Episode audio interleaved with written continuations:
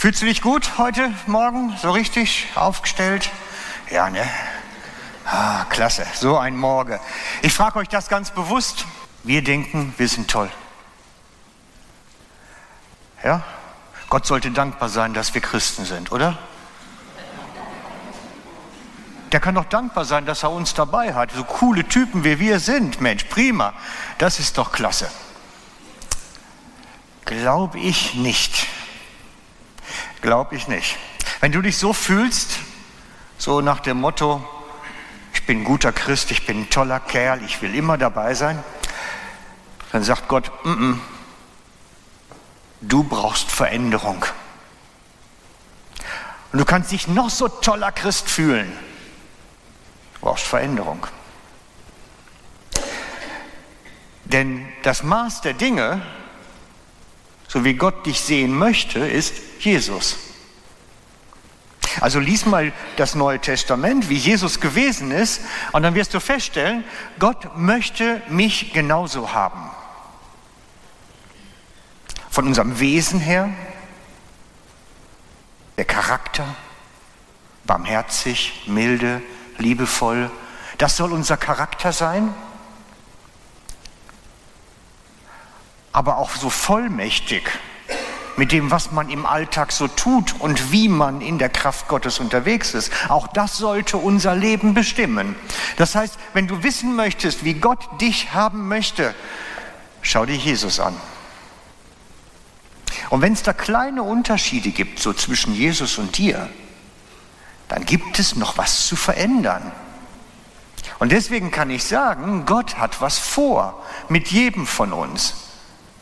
Weil wir sind noch nicht so Jesus ähnlich, wie er sich das eigentlich vorstellt.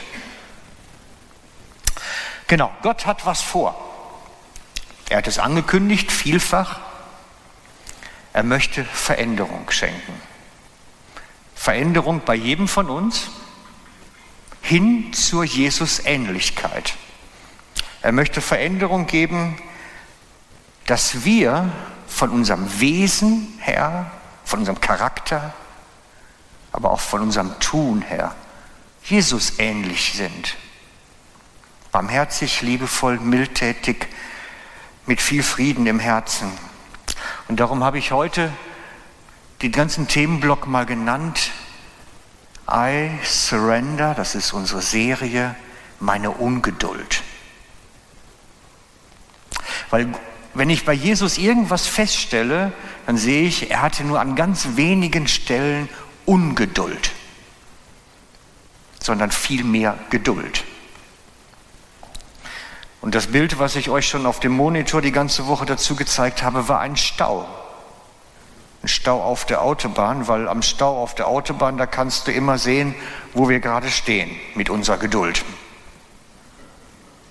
Die Steigerungsversion ist dann immer der Stau und ich habe einen festen Termin, muss vor Gericht als Zeuge aussahen und dann ist wieder am Gubristen Stau. Das ist so der Albtraum, den man hat. Aber ihr kennt das ja alle, Ungeduld. Aber es gibt es auch geistlich und deswegen möchte ich eigentlich nochmal wieder anfangen hier. Ich glaube, eine Ungeduld hat Gott, wenn es darum geht, dass wir uns weiterentwickeln. Ich spüre es manchmal, wenn es um meine eigene Veränderung geht, dass ich das Gefühl habe, Gott möchte mich eigentlich schon ein ganzes Stück weiter haben, als ich bin. Ich bin da sehr geduldig mit meiner eigenen Entwicklung. Aber ich glaube, Gott schiebt das schon mehr. Er ist eher ungeduldig und sagt, Frank, du müsstest jetzt mal ein bisschen weiterkommen. Es gibt da so ein paar Stellen in deinem Leben, die sollte doch anders sein.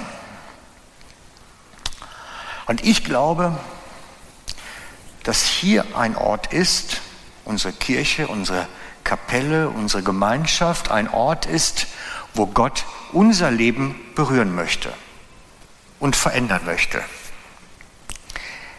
Es ist prophetisch angekündigt schon seit Jahren, dass Gott gesagt hat, hier soll Leben verändert werden.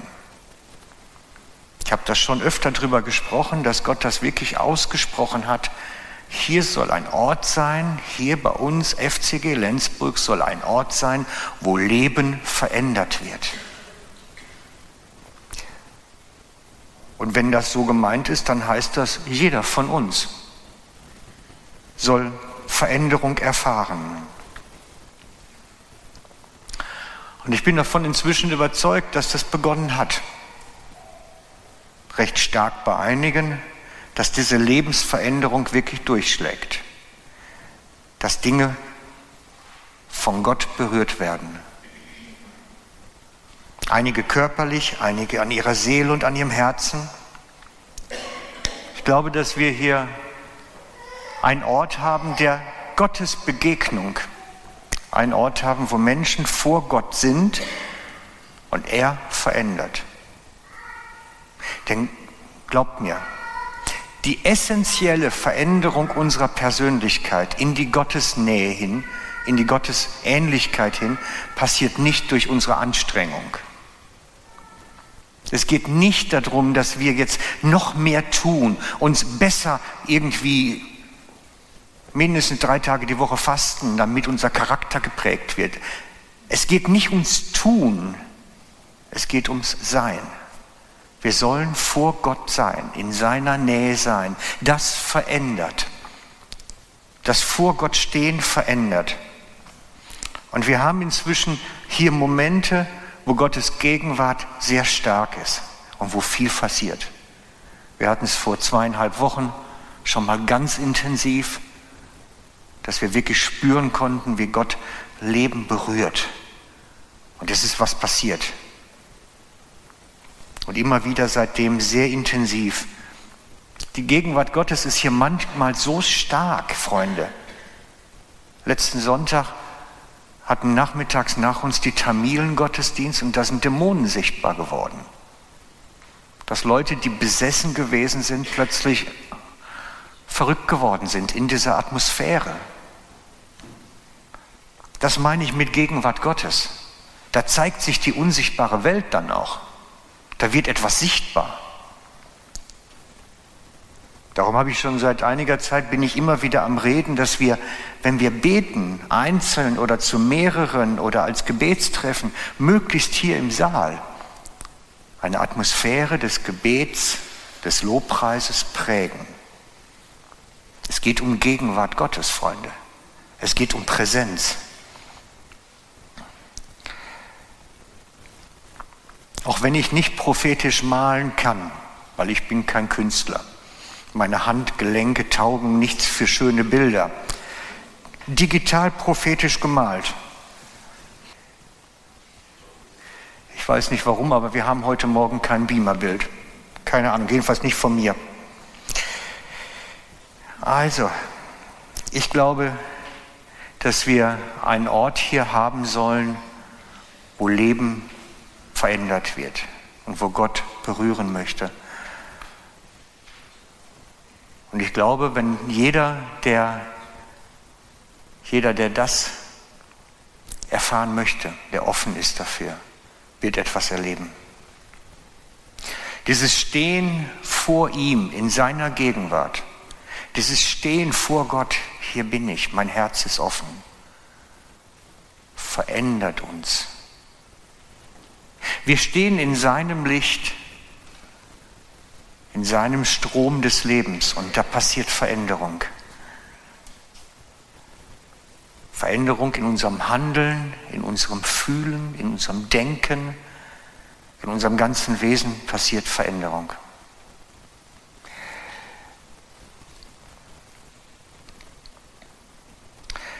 Darum sagt Paulus in seinem Brief an die Korinther, 2. Korinther 3,18, ich kann es euch jetzt leider nicht zeigen, wer also mitlesen kann, auf dem Nahtel ist im Vorteil, 2. Korinther 3,18. Ich lese, oh, guck mal, wie viele alle ihre Bibel auf dem Nahtel haben. Ich freut mich jetzt richtig gerade.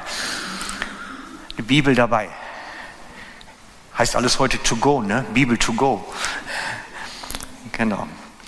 Also 2. Korinther 3.18, ich lese aus der Hoffnung für alle Bibel. Wir alle stehen mit unverhülltem Angesicht vor Gott. Ich möchte mal Punkt setzen. Es war gut, dass Vlado uns eben aufgefordert hat zu stehen. Wir stehen vor Gott. Vor Gott kann man knien, vor Gott kann man liegen, vor Gott kann man selbstverständlich auch hocken. Aber die alte Gebetsform, die ursprüngliche ist, stehen vor ihm. Männer halten heilige Hände hoch, schreibt die Bibel. Das Hände erheben, das ist nicht, weil wir nicht anders wissen, damit umzugehen oder Kaffee bestellen wollen oder sowas. Das Heben der Hände ist ein Zeichen der Anbetung, der Ehrerbietung. Darum machen wir das. So stehen wir mit unverhülltem Angesicht vor Gott. Wir brauchen uns nicht verhüllen. Wir brauchen uns nicht beschämt sein. Durch Jesus, durch das, was er getan hat am Kreuz, können wir direkt auf Gott schauen. Wir brauchen uns nicht schützen vor ihm. Wir werden nicht verbrannt in seinem Licht. Wir werden nicht verhindert, sondern wir können vor Gott sein, wie wir sind, durch Jesus. Und spiegeln in diesem direkten Schauen seine Herrlichkeit wider.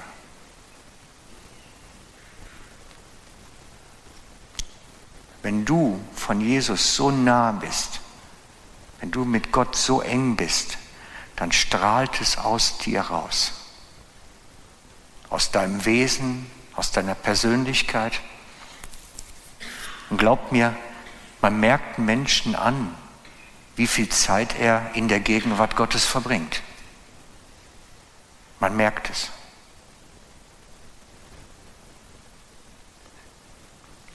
Und man merkt auch Menschen, die es nicht sind. Wir spiegeln seine Herrlichkeit wider. Und dann kommt der entscheidende Satz. Der Herr verändert uns durch seinen Geist. In diesem Moment des Stehens vor ihm, des angestrahlt und Widerspiegelns vor ihm, verändert uns sein Geist. Da werden wir Christus ähnlicher.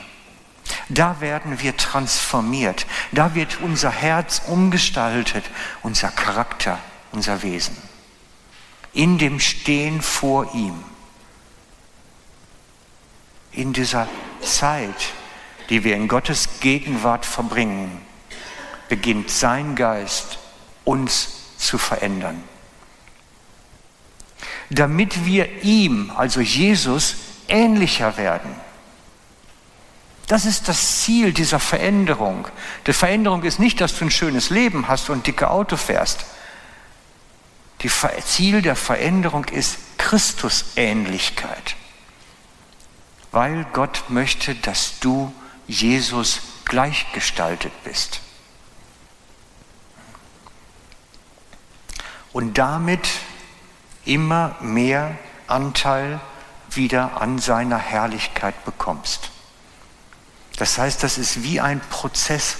Wir stehen vor der Herrlichkeit Gottes, werden förmlich angestrahlt und spiegeln wieder und bekommen dann nachher durch die Veränderung noch mehr Anteil an Herrlichkeit. Du strahlst noch mehr. Irgendwann rennen wir rum wie alle so radioaktiv Verstrahlte. Das wäre super. Und das ist eine Gemeinschaftserlebnis. Das ist ein Gemeinschaftserlebnis. Das ist nichts fürs alleine Beten im stillen Kämmerlein. Gott möchte uns solche Gemeinschaftserlebnisse schenken, in denen wir umgestaltet werden, verändert werden, berührt werden, in dem seine ganze Kraft sichtbar wird. Vielleicht machen wir das mal praktisch. Schau doch mal deinen Nebenmann kurz an, wer da neben dir hockt merkt dir ungefähr seine Person und dann kannst du nachher am Ende vom Gottesdienst nochmal nachschauen, ob sich was getan hat. Ist er jetzt verändert? Ist er nicht verändert? Sieht er anders aus? Ja, das ist wirklich, wir werden transformiert zur Jesus-Ähnlichkeit. Ich würde mir wünschen, es strahlen nachher alle so aus den Augen, wenn sie nach Hause gehen.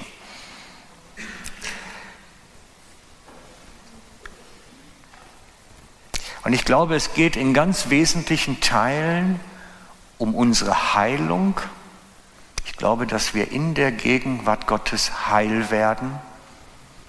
Heil werden an dem, was wir erlebt haben in unserem Leben, was uns geschehen ist durch andere Menschen, durch das Schicksal, weil einfach böse Dinge passieren.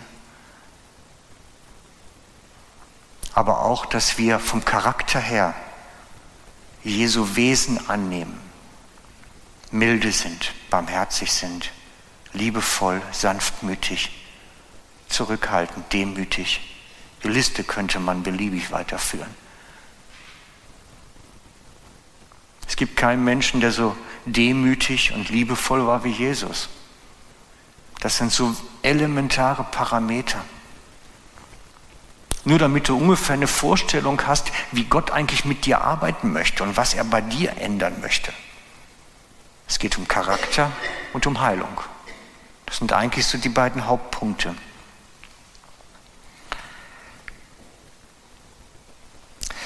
Und ich möchte, es gibt drei Stellen, die das beschreiben, in unterschiedlichen Facetten. Und ich möchte sie heute alle drei mit euch anschauen. Darum ist es so ärgerlich, dass es nicht funktioniert.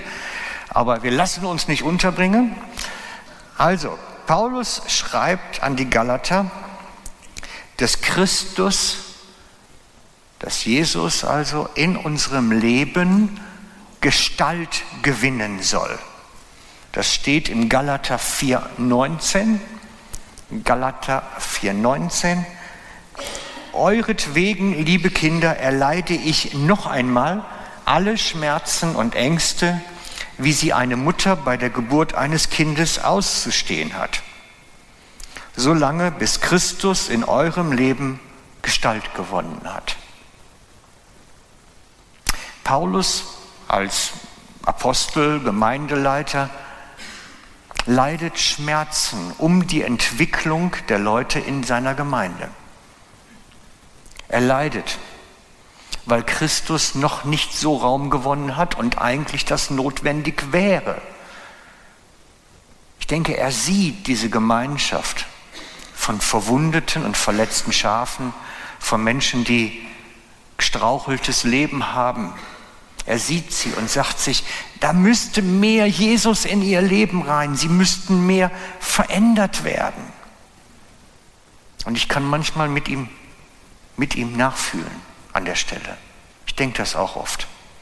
Ich kenne viele Geschichten von euch und manche haben mir wirklich ihre Abgründe aufgezeigt und ich weiß, welche Schmerzen einige erlebt haben in ihrem Leben und manche auch immer noch. Und ich weiß, Gott möchte das berühren.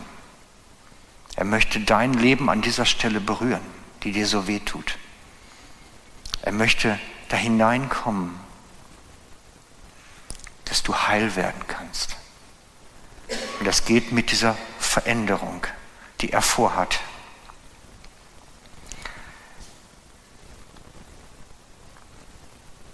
Wisst ihr, als Pastor ist es nun mal so, dass Menschen mit Not und Leiden und Schwierigkeiten zu mir kommen. Und das ist auch gut und richtig so. Das ist ja ein Teil meines Dienstes und meines Auftrages, für Kranke zu beten und da zu sein, für Menschen, die in Not sind, da zu sein. Und das ist schon ein hoher Pegel, was man so hört und sieht den ganzen Tag. Und ich wünsche mir eigentlich, weil ich kann vielfach nicht helfen. Ich kann beten, ich kann Hände auflegen, ich kann dafür eintreten, aber vielen Stellen kann man nicht helfen. Praktisch. Und dann wünschte ich mir mehr Jesus da rein, mehr Kraft Gottes da rein, mehr Sichtbarwerdung seiner Möglichkeiten. Da muss doch was passieren können. Es muss doch möglich sein.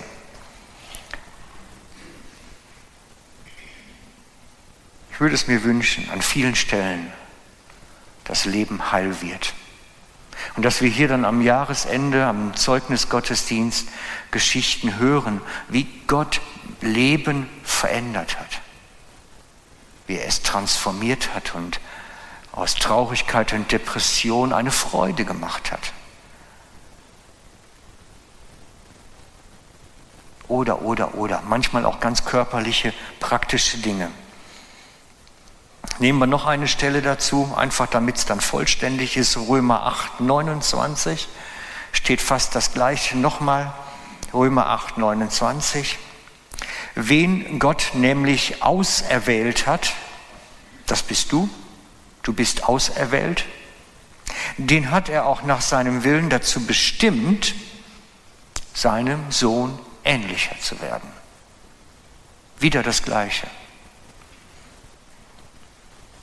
Eigentlich müssten wir alle so kleine Jesus sein. So, so eine kleine Kolonie.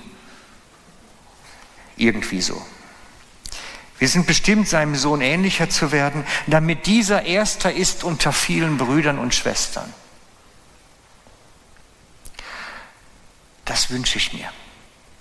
Das wünsche ich mir für jeden von uns. Diese Veränderung zur Christusähnlichkeit. Das wünsche ich mir.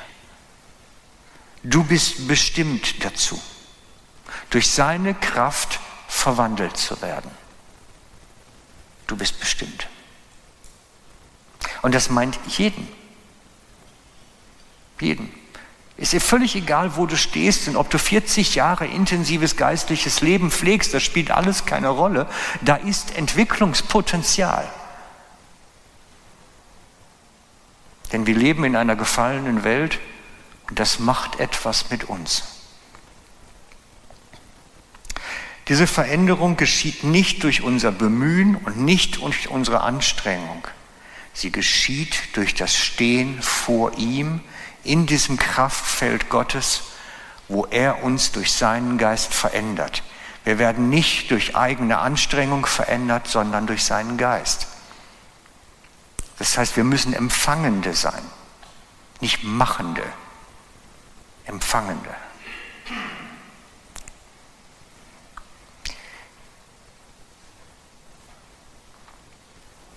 Ich lade dich ein, dabei zu sein dabei zu sein, wenn wir uns auf diesem Weg machen, in diese Gegenwart Gottes hinein, dabei zu sein, wenn es darum geht, Veränderung zu erfahren. Und wenn du spürst, dass Gott anfängt bei dir zu arbeiten, in dir, an deinem Herzen, dann kannst du dir getrost sagen, meinen Nachbarn wird es genauso gehen. Weil es ist eine Gemeinschaftsgeschichte. Es ist, als wenn Gott hierher kommt und seine Wolke hier einhüllt und uns beginnt zu verändern. Es ist eine Gemeinschaftsgeschichte. Da sagt die Bibel immer wieder, es gibt Sachen, die möchte Gott mit der Gemeinschaft machen, mit Gruppen machen. Und jeder von uns kann sagen, mag ich, mag ich nicht. Will ich, will ich nicht. Ich will nicht, ach, finde mich gerade gut so, ich will mich nicht verändern. Da war ich mit angefangen heute Morgen. Ich finde mich gut so. Nein, Gott findet dich nicht gut so, wie du bist. Er sieht deine Möglichkeit zur Veränderung und sagt, ich möchte, dass du dich veränderst. Und ich versuche mit meinem Dienst alles zu tun, dass diese Atmosphäre fördert dass diese Atmosphäre des Changes in unserem Leben möglich wird. Ich versuche Predigten zu schreiben, die genau diesen Nerv treffen, wo ich das Gefühl habe, da kann Gott jetzt was tun. Ich spreche mit Vlado den Lobpreis ab, damit wir eine Atmosphäre haben, wo, Gott, wo wir vor Gott stehen können und er in unser Leben hineinreden kann, wo Herzen verändert werden, ich weiß, dass einige Mühe haben, wenn wir in diese Anbetungsgeschichte reinkommen. Nur bei der Anbetung nach der Predigt geht es nicht um Lieder. Es geht um das Stehen vor ihm und verändert werden. Das ist das Ziel. Dazu brauchen wir Lieder. Aber du könntest genauso gut die ganze zweite Zeit nach der Predigt auch hier stehen und sagen, Herr, ich hab dich lieb, Herr, ich hab dich lieb, eine halbe Stunde lang dann hättest du deine Anbetung. Oder könntest eine halbe Stunde lang in Sprachen beten. Es geht darum nicht, dass wir Lieder singen, sondern dass wir unser Herz öffnen dafür, dass Gott an uns wirkt. Darum geht es. Wir öffnen unsere Herzen für sein Wirken an uns. Und das ist manchmal so eine wie heißt das so schön im medizinischen, eine Operation am offenen Herzen. Wir öffnen unser Herz und er macht die Operation. Und darum sage ich immer, der Teil nach der Predigt bei uns ist kein Teil, wo es ums Singen geht. Da steht nicht das Lied gut im Vordergrund. Es meint, wir öffnen uns für Gottes Wirken. Das ist das Ziel. Weil in der Atmosphäre kann Gott wirken, kann er verändern, kann er uns seine Gegenwart schenken und durch seinen Geist an uns etwas tun. Und darum geht es.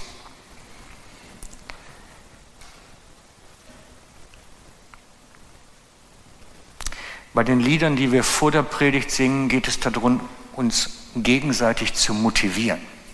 Wir sungen uns gegenseitig zu, Gott ist gut, Gott ist groß, Gott ist mächtig, Gott ist allmächtig, all, allmächtig und barmherzig.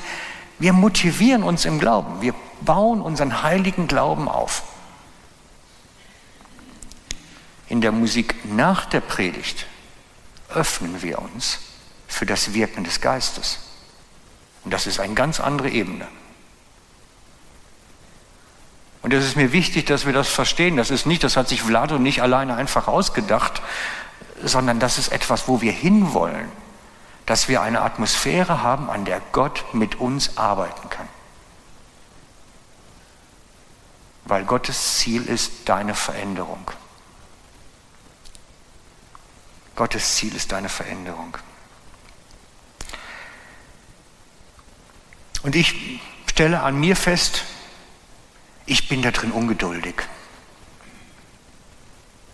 Ich sehe so viele, die eigentlich Heilung benötigen, an ihrer Seele, an ihrem Körper, die Heilung benötigen und Gottes Eingreifen brauchen. Dann sage ich, jetzt mach endlich her. Muss schneller gehen. Ich bin ungeduldig. Ungeduld gehört leider zu meinen Charaktereigenschaften. Wie gesagt, spätestens wenn ich im Stau stehe lerne ich meine Ungeduld immer wieder neu kennen.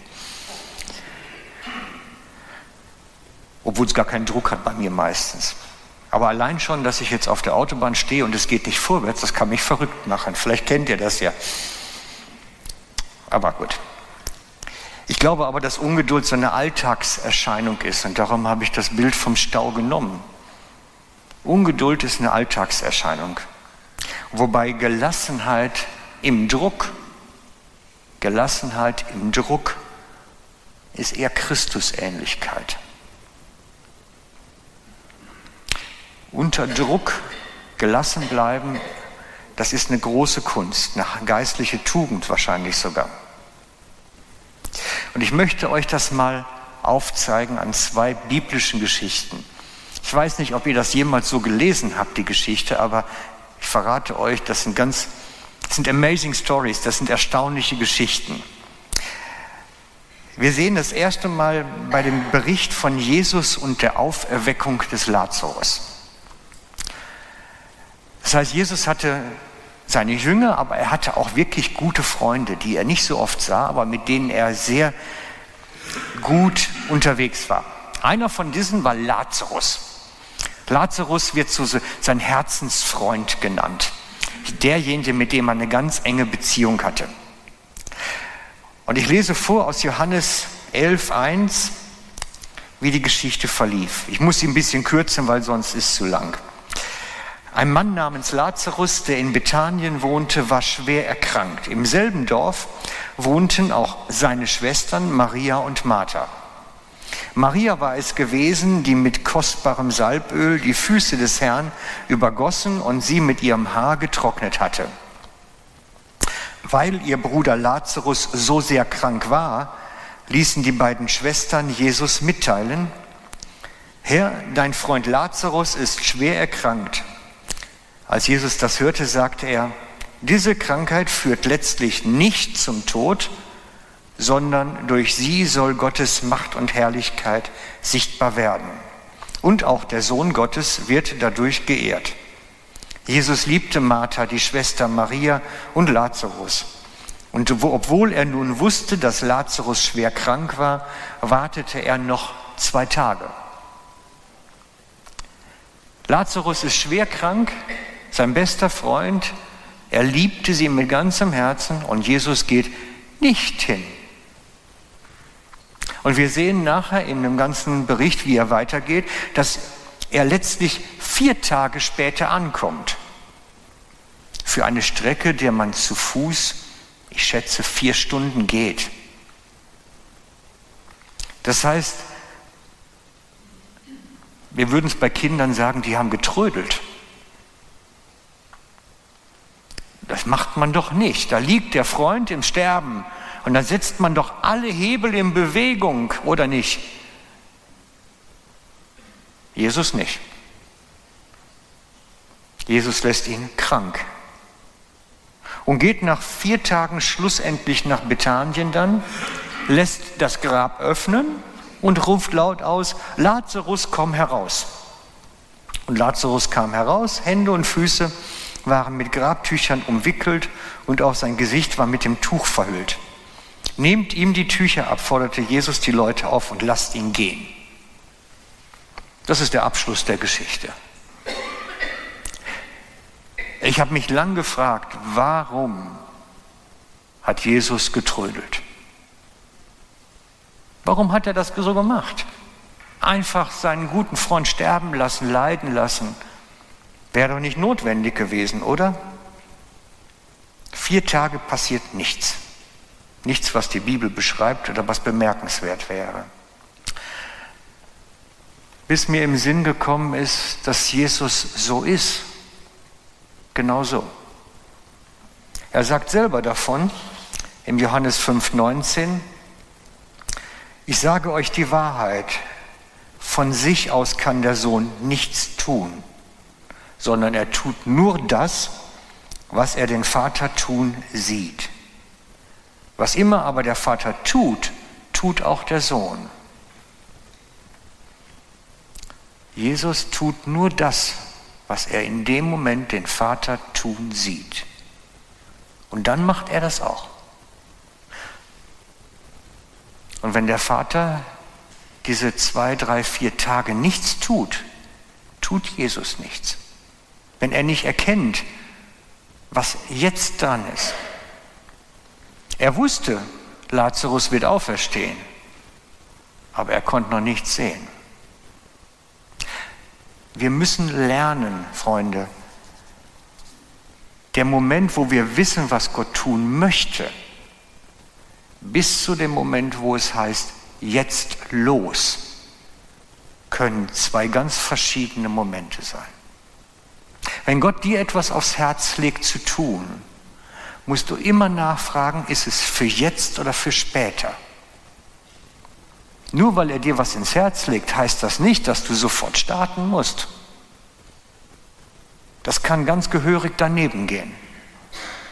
Ich möchte euch zwei Personen in der Bibel vorstellen, die das Prinzip nicht verstanden haben und auf die harte Tour lernen mussten. Zwei Personen. Der erste ist Mose. Gott legte dem jungen Mose in jungen Jahren die Leidenschaft für sein Volk ins Herz. Und er hatte diese unbändige Leidenschaft, es zu befreien, ihnen zu helfen, ihnen gut zu tun. Er wollte, er hatte das in sich schon drin. Und in diesem Übereifer lesen wir dann Folgendes. Mose war erwachsen geworden. Einmal ging er los, um zu sehen, wie seine israelischen Brüder zu harten Arbeit gezwungen wurden. Dabei wurde er Zeuge, wie ein Ägypter ein Hebräer schlug, vermutlich mit der Peitsche. Einen Mann also aus seinem Volk. Mose sah sich nach allen Seiten um und als er sich überzeugt hatte, dass niemand ihn beobachtete, schlug er den Ägypter tot und verscharrte ihn im Sand. Er hatte diese Leidenschaft für sein Volk schon im Herz. Diese Leidenschaft, ich will ihnen helfen, ich will ihnen zur Seite stehen. Er hat es schon in seinem Herzen drin, Gott hat es in ihn eingepflanzt. Und er macht einfach los. Als Ergebnis davon muss er flüchten und landet die nächsten 40 Jahre in der Wüste beim Schafehüten. der geht 40 Jahre dann in die Ausbildung Gottes zum Schafe hüten. Schaut mal nach, also die großen Männer Gottes mussten alle Schafe hüten.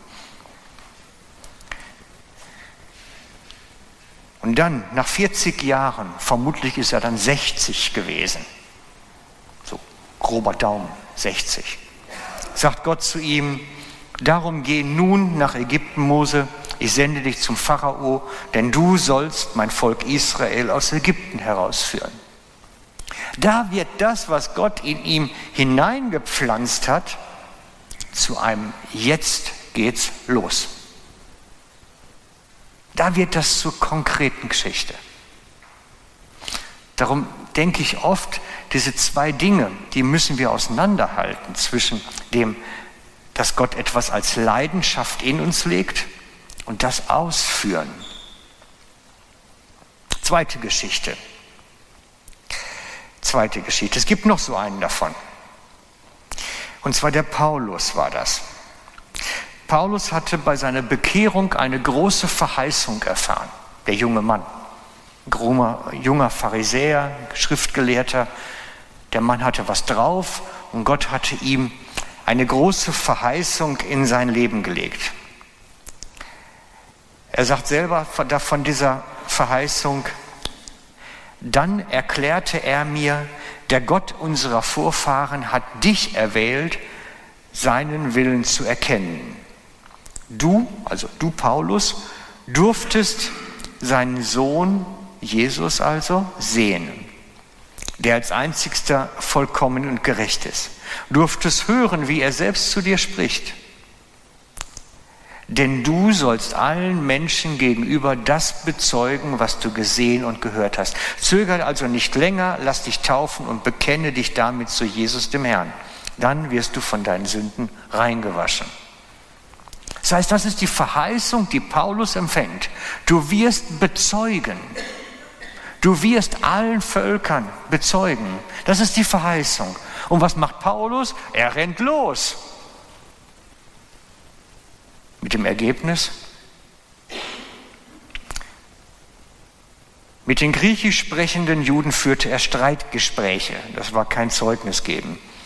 Bald trachteten auch sie ihm nach dem Leben. Als die anderen Gläubigen das erfuhren, brachten sie Saulus nach Caesarea. Von dort reiste er in seine Heimatstadt Tarsus. Tarsus ist seine Heimatstadt. Den schicken die nach Hause, den können sie nicht gebrauchen der wird aussortiert, weil er einfach wie ein Stier losmacht, einfach losstürmt. Die nächsten elf Jahre muss er warten lernen. Elf Jahre warten lernen. Puh, das ist schon hartes Pflaster. Ne? Von dem Moment, wo er eine große Verheißung empfängt, bis Barnabas dann nachher zu ihm kommt und sagt, jetzt komm mit nach Antiochia. Elf Jahre warten. Er war Zeltmacher, einem Beruf nachgehen. Elf Jahre lang nichts. Und dann kommt das, es geht los.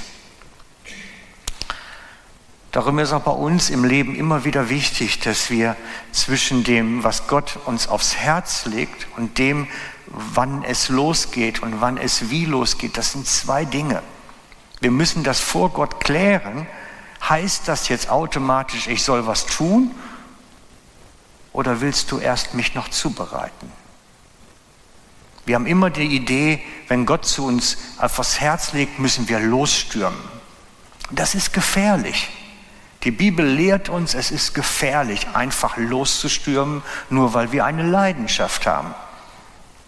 In der Bibel können wir sehen, dass es jedes Mal im Desaster endet. Und ich glaube, viele von uns haben tolle Berufungen auf ihrem Leben. Viele von uns haben wirklich fantastische Berufungen. Aber Gott braucht eine Zeit zwischen dem, wo wir das in unserem Herzen schon spüren, bis zu dem, es geht los, wo er uns zubereitet. Wo er uns zubereitet für das, was kommt. Wir sind Menschen. Wir wollen losstürmen. Er möchte, dass es beginnt nicht mit Losstürmen, sondern indem wir in seiner Gegenwart stehen und verändert werden. Gott möchte uns zuerst verändern, bevor es losgeht. Und ich glaube, manchmal ist das noch ganz schön wichtig, diese Veränderung, damit Berufung nachher auch wirklich gut wird und solide ist und nicht ein Desaster gibt. Ich habe viele Kollegen in meinem Beruf als Pastore, die Gott nicht zubereiten konnte. Und das ist gefährlich. Bei einigen ist es schon im Desaster geendet. Gott braucht Zeit mit uns. Und er möchte uns in seiner Gegenwart Christus ähnlich machen. Er möchte uns in seiner Gegenwart verändern in das Bild des Sohnes. Und das ist nichts Musikalisches, nichts Lobpreismäßiges. Das ist, ich stehe vor ihm und mein Herz ist offen dafür, dass sein Geist an mir wirken kann. Und ich lade euch jetzt gleich ein, dass wir uns diese Zeit nehmen, vor Gott zu sein, vor Gott zu stehen, diese Veränderung zuzulassen. Und wenn du ein Lied nicht kennst oder das in der Form, wie wir es singen, nicht mitsingen kannst, dann, dann bete doch in Sprachen oder sag einfach, Jesus, ich hab dich lieb. Das ist doch Anbetung. Das ist doch das, was wir uns wünschen, dass wir gemeinsam Gott Ehre geben. Und wenn du etwas von dem, was wir singen, nicht kennst, dann sing doch dein eigenes Lied. Da geht es doch gar nicht drum. Wir wollen es doch nicht schön haben für uns, für unser Ohr, sondern Gott kennt den Klang unseres Herzens. Wisst ihr, als ich in der Vorbereitung für heute Morgen noch heute Morgen war, hat mir Gott was gesagt. War ganz spontan, so letzter Impuls. Und der war, was, wenn Gott gar nicht unser Gesprochenes hören würde? Wenn er nur das Reden des Herzens hören würde? Was, wenn er, wenn er das, was in unserem Herzen klingt, hört, unsere Gedanken liest. Ich habe manchmal das Gefühl, so ein bisschen ist es so. Weißt du, du kannst nicht mit dem Mund singen, groß ist unser Gott, Herr der Ewigkeit und so weiter, und mit dem Herzen singen, was für ein blödes Lied muss ich jetzt hier mitsingen. Überleg das doch mal, das ist doch blöd glaube, Gott hört vor allen Dingen unser Herz. Was wir da sagen und denken und singen. Und deswegen lass dein Herz singen. Lass es jubilieren vor Gott. Öffne es für das, was Gott an dir tun möchte. Lass uns das als Gemeinschaftserlebnis haben. Denn das ist das, was Gott eigentlich möchte. Ich möchte noch beten mit uns.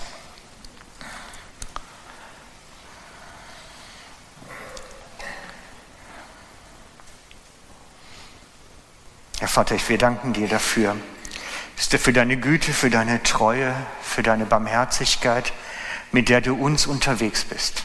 Wir danken dir dafür, dass du uns nicht für fertig erklärst, sondern weiter mit uns unterwegs sein möchtest. Wir danken dir dafür, dass du uns nicht aufgibst, sondern wirklich mit uns arbeitest und an uns arbeitest. Und wir laden dich ein, komme du jetzt durch deinen Heiligen Geist in unsere Nähe, in hierhin, jetzt. Und berühre du unsere Herzen. Heile uns von unseren Verwundungen, von unseren Verletzungen.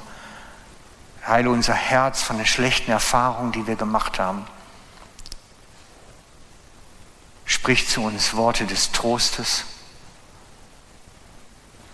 und schenke uns das dein Geist uns transformiert, uns verändert, uns Christus ähnlich macht. Herr, wir strecken uns aus nach dem, was du für uns hast. Bitte wirke du jetzt an uns. Amen.